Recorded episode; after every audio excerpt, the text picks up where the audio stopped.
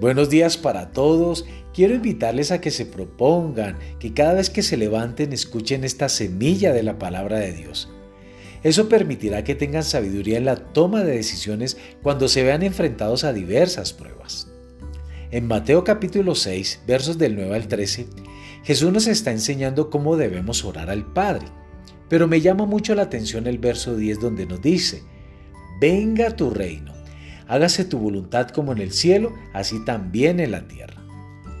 La semilla de hoy se titula El cielo gobierna. El primer paso para encender el fuego y que tu hogar se convierta en un altar para el Padre es que le reconozcan como quien tiene la autoridad en la casa.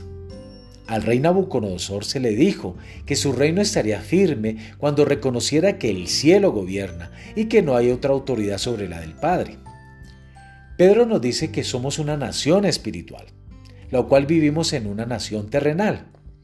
Nos sujetamos a las leyes del país donde vivimos, pero conscientes de que tenemos una ciudadanía superior. Todas las naciones de la tierra tienen un gobierno natural. Ese gobierno es el que establece leyes y esa legislación es la que determina en parte la cultura del país. El sujetarnos a las leyes del cielo establece una cultura en nuestro hogar.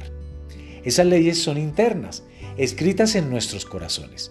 Leyes como honrarás a padre y madre, amarás a tu prójimo, perdonarás a quien te ofende, hablarás con amabilidad. Son las que nos marcan desde adentro y establecen una cultura familiar. Si tus hijos te ven reaccionar con paz en las adversidades, con sabiduría en las encrucijadas, con mansedumbre en las afrentas, eso se formará una cultura que demostrará el gobierno del cielo en tu hogar. Los capítulos de Mateo 5 al 7, el Sermón del Monte, son como la constitución del reino. Ahí encontrarás principios básicos para vivir por ellos. El cielo gobierna cuando no se hace como lo dice tal persona o como lo aprendí, sino como el Padre lo establece.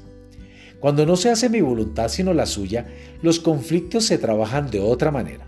Por ejemplo, una pareja puede tener una visión diferente sobre algún tema pero si los dos dejan que gobierne Dios, no importa su punto de vista, sino que en humildad consulta qué dice el Señor sobre eso, sin dar lugar a la división o a la discordia, sino preservando el vínculo del amor en paz. Que los que componen tu hogar hagan pacto de dejar que las leyes de Dios gobiernen su casa es la chispa que enciende el fuego. Que se pongan de acuerdo en que en cada situación busquen a Dios y su reino, su justicia, todo lo que necesitan vendrá por añadidura y tendrán los mejores consejos. Quiero invitarles a este desafío.